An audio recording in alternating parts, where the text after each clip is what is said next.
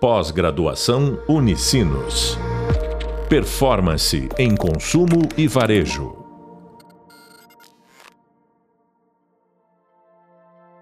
Olá, sejam bem-vindas e bem-vindos ao nosso penúltimo podcast da disciplina de Consumer Insights.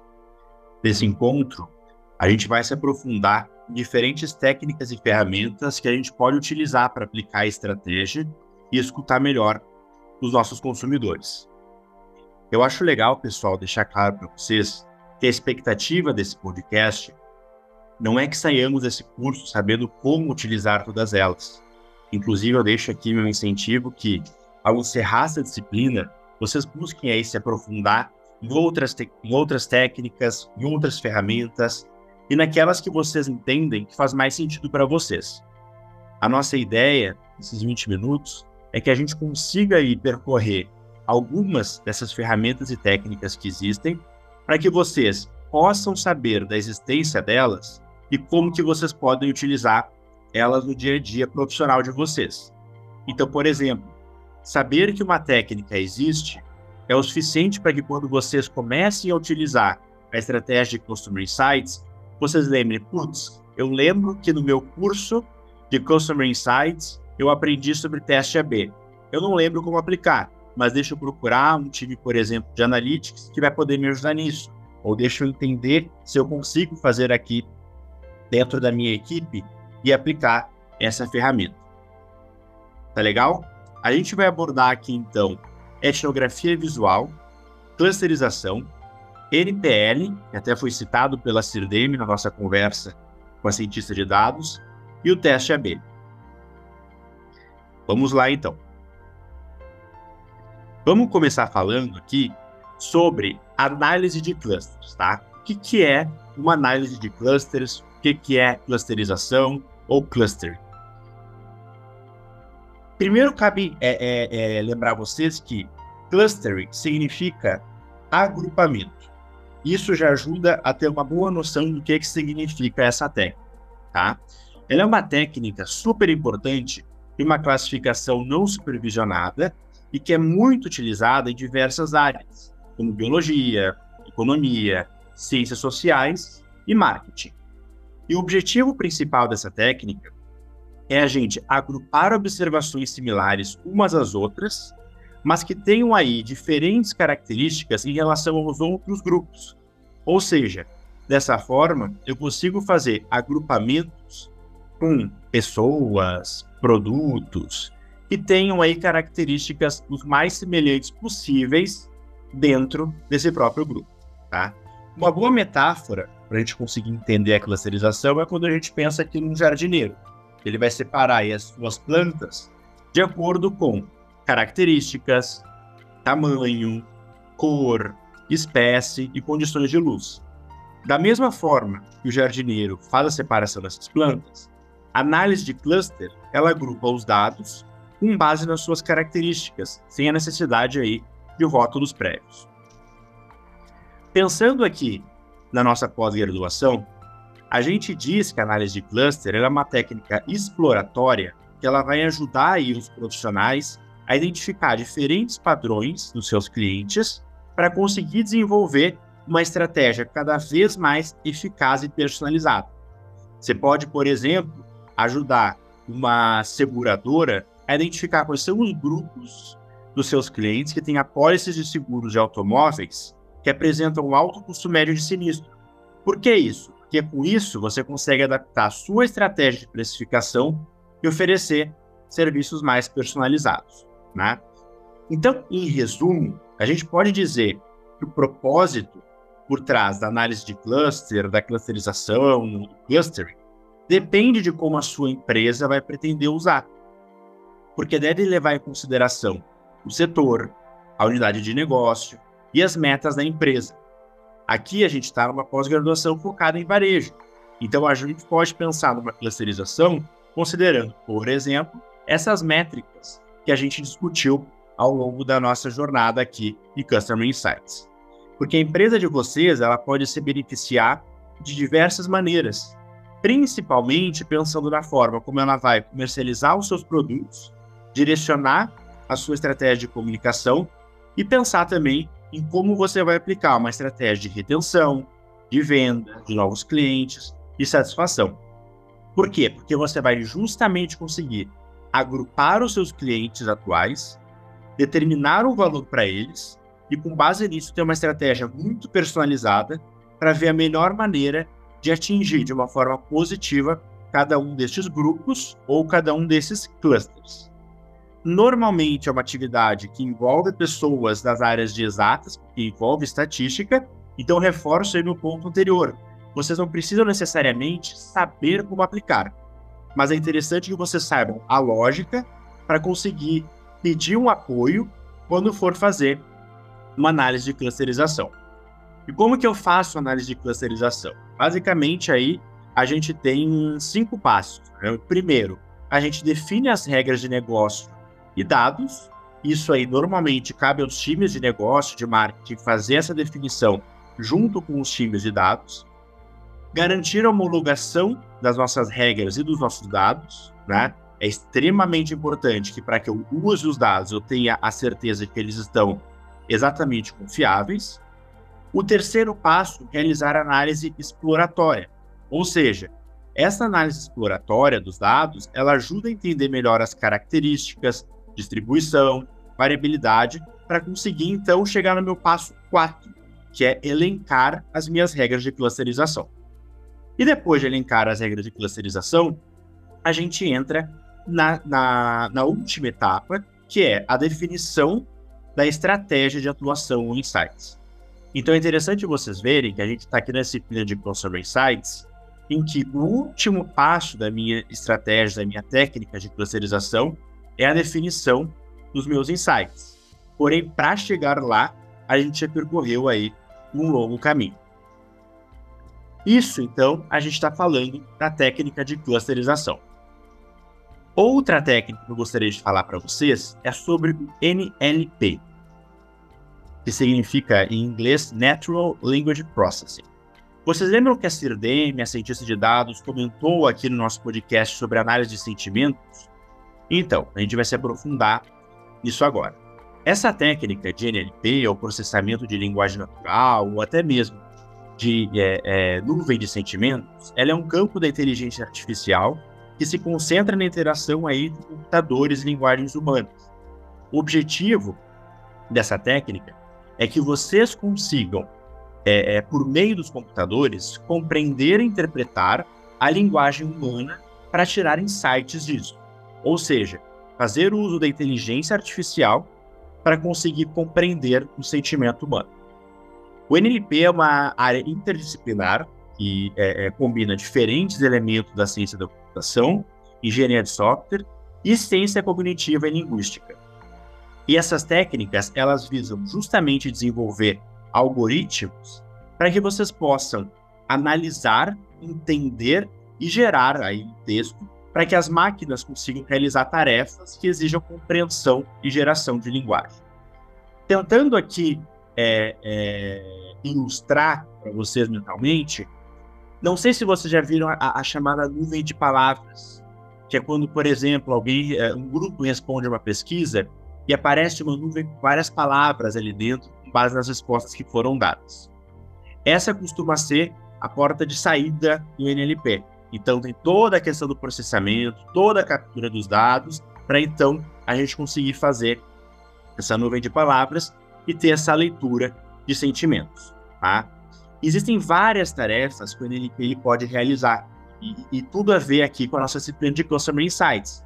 Ele conhece, ele consegue fazer um processamento de texto, consegue fazer uma sumarização de texto, uma análise de sentimentos, que você consegue determinar o sentimento geral do seu cliente expresso aí em um texto. Ele consegue também ajudar muito forte na parte de chatbot e assistentes virtuais. Então, hoje, quando a gente fala numa estratégia de centralidade do cliente, a gente vê cada vez mais as empresas substituindo humanos por robôs em relação aos chatbots só que ao mesmo tempo, a gente ouve muitas críticas de que os robôs ainda não conseguem fazer um atendimento focado no cliente da mesma maneira que o humano. E a ideia do NLP é que justamente ele consiga se aperfeiçoar cada vez mais para conseguir interagir com os usuários por meio de uma linguagem natural. Essas técnicas, gente, elas envolvem uma, uma variedade de abordagem, tá? E ela, é, é, é, com, os, com, os, avanços recentes que a gente teve na inteligência artificial, especialmente com os modelos de linguagem, muito com o chat GPT, o processamento aí de linguagem natural ele tem alcançado um resultado cada vez mais impressionante. Então, ter a consciência de que vocês podem usar o NLP para trabalhar com Customer Insights é algo bastante importante no dia a dia profissional de vocês. Certo? É, depois de falar da clusterização e da nuvem de palavras, o NLP, a gente vai falar de uma outra técnica que ela é bem prática, chamada etnografia visual, que não é tão focada, neste caso, em estatística, como essas duas que a gente tratou agora. Vamos lá então. O que é etnografia visual? Qual é o objetivo né, dessa ferramenta? O objetivo, então, da etnografia visual é capturar as atividades das pessoas por meio de fotos ou vídeos para que vocês consigam justamente identificar ou padrões de comportamento ou insights. Então tem tudo a ver aqui com a nossa disciplina. Essa técnica ela é muito útil para a gente conseguir analisar determinadas condutas e dinâmicas em um local público, como por exemplo uma loja física, em que você quer entender como que é a experiência do seu cliente em relação a uma compra, em relação à busca de um produto, em relação ao atendimento que ele recebe na loja. Ela é, é, é muito importante para que, com base na observação do comportamento de seus clientes, você consiga tirar os insights do seu consumidor. Né? Como é que você realiza ela? Quase que uma dinâmica. Você começa é, é, com determinados clientes, que no caso saberão que estão aí fazendo parte dessa, dessa dinâmica, e eles vão filmar ou fotografar a experiência deles na loja. Então, vocês podem aí pedir para o seu grupo de consumidores fazer o seu próprio vídeo em relação a uma compra, por exemplo, na loja de varejo de vocês ou até no supermercado. E essa gravação ela vai sendo feita para que depois, né, vocês consigam, junto aí com o seu grupo, fazer uma avaliação de toda essa gravação. Então, tendo esta gravação do seu consumidor, vocês conseguem avaliar as vantagens e as desvantagens da experiência do cliente em relação à sua loja. Né? Depois da gravação, o que eu recomendar? Que você converse com os seus consumidores, né, uma conversa rápida, mas que o seu grupo, o seu time faça aí uma sessão com esses participantes, revisando toda a gravação, todas as fotos, para conseguir capturar reflexões sobre as imagens. Né? É... Ela demanda bastante tempo, assim como a técnica de NLP, por exemplo, técnica de clusterização, mas ela é muito rica porque ela acaba sendo quase que um grupo focal, em que você tem aí a voz direta do seu cliente, explicando por meio da fala dele e também das imagens a experiência dele em relação à, à visita aí na sua loja física, tá?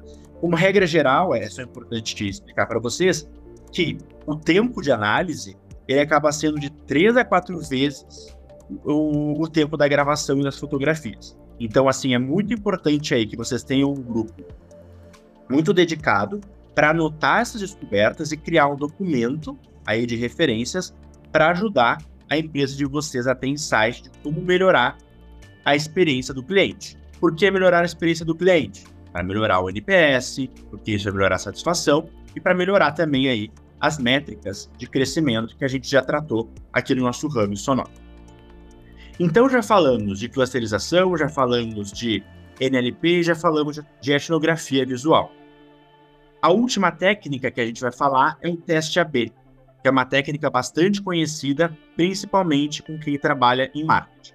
Tá? O teste AB é uma técnica de experimentação, então já deixo aqui minha dica, gente. Tentem sempre na empresa de vocês, sejam vocês autônomos ou empregados, a ter a cultura da experimentação. Tá? E o teste AB é uma ótima maneira da gente fazer isso. O teste AB é uma técnica de experimentação que é utilizada sempre para comparar duas versões, tá? O A e o B. Então você compara duas versões de uma variável em um ambiente que a gente chama de ambiente controlado, ou seja, que você determina aí o tamanho da sua da sua amostra, certo? O objetivo dessa ferramenta é que você consiga determinar qual dessas duas versões ela é mais eficaz ou tem uma performance melhor em relação a uma determinada métrica, certo? Por exemplo, vamos pensar nas métricas que a gente já falou. Putz, eu quero saber qual que é dessas duas peças que eu mando é, é, por e-mail marketing que vão ser melhor na, no meu indicador de itens por pedido. Então você manda essas duas peças, depois faz uma análise que é um pouquinho do que a gente vai explicar agora. É uma técnica muito usada em marketing porque justamente ela consegue de uma maneira fácil e com uma amostra confiável te mostrar qual é o melhor caminho que você deve seguir para atingir o objetivo que você definiu. Tá? Como que é a aplicação, então, em empresas do varejo? Aproveitando aqui que a nossa pós-graduação tem esse foco aqui em varejo. No varejo, o teste AP ele é extremamente valioso para que vocês consigam né, tomar decisão baseada em dados, já falamos bastante aqui da cultura data-driven, e melhorar o desempenho em diversas áreas. Vou dar um exemplo aqui, pra, alguns exemplos para vocês de aplicações. Por exemplo, em websites e-commerce, que vocês podem testar diferentes layouts, botões de chamada, imagens e textos nas páginas dos sites ou lojas virtuais, para que vocês consigam entender qual que é o, o elemento que gera maior engajamento e conversão de clientes. É, outro exemplo muito usado no varejo em relação ao Dash AB são e-mails e campanhas de marketing. Então você consegue testar diferentes assuntos, né, conteúdos e ofertas de e-mail para identificar qual que dessas versões vai ter melhor taxa de abertura, melhor clique e melhor compra. Então lembra, estou falando de teste AB, em que eu vou testar duas peças para a mesma quantidade de pessoas, pessoas com o mesmo perfil, e vou ver, puxa, qual que dessas duas peças eu tenho uma melhor conversão. Com este resultado, eu consigo ampliar a minha, a minha comunicação para a minha base toda de clientes.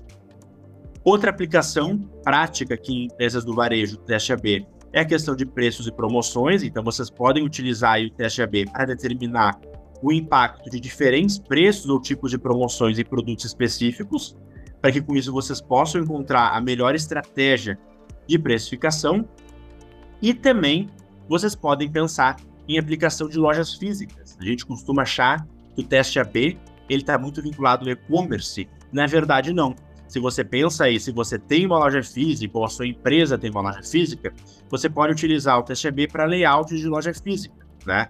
Porque neste caso, a técnica ela pode ser aplicada para testar diferentes layouts de loja, disposição de produto, sinalização para otimizar um fluxo de clientes e, consequentemente, você conseguir aumentar as suas vendas. E outro ponto também, trazendo aqui então um outro exemplo, é a questão de embalagens e rótulos, né? Se algum, se algum aluno alguma aluna aqui da nossa turma trabalha com design, por exemplo, o TestB é muito bom para embalagens e rótulos, porque vocês podem testar diferentes designs e informações nas embalagens de produtos para identificar a que mais atrai o cliente. Então, a conduzir aqui o teste AB é minha dica, que vocês consigam definir claramente o que, que vocês querem responder, né? Qual que é a métrica que vai ser avaliada, é, como, por exemplo, taxa de conversão, taxa de clique, retenção, journey. E, além disso, os testes devem ser executados em grupos de usuários suficientemente grandes tá, e representativos para ter aí resultados confiáveis e significativos. Isso aqui é um ponto bem estatístico. Se algum aluno aqui da turma não tem esse conhecimento, não tem problema. Só lembrem ao aplicar o teste AB que é bacana vocês envolverem algum estatístico para conseguir ajudar vocês no tamanho da seleção de clientes, né? Porque com essas conclusões vocês conseguem então obter é, um resultado que vai permitir que vocês ampliem isso para toda a base de clientes de vocês. Pessoal, com isso a gente conseguiu passar aqui por quatro técnicas e ferramentas super bacanas. Então a gente falou de visual, clusterização, NPL e teste AB. A gente encerra aqui então o podcast em que a gente conseguiu trazer algumas ferramentas e técnicas que auxiliam na estratégia de Customer Insights. Lembrando, isso aqui foi só um overview, existe um mundo aí de ferramentas e técnicas e que com certeza vocês poderão continuar explorando para cada vez mais utilizar o insight dos consumidores e vocês no dia a dia profissional. Muito obrigado, a gente se encontra no nosso último podcast em que a gente vai falar sobre cases de Customer Insights. Até lá! Pós-graduação Unicinos. Performance em consumo e varejo.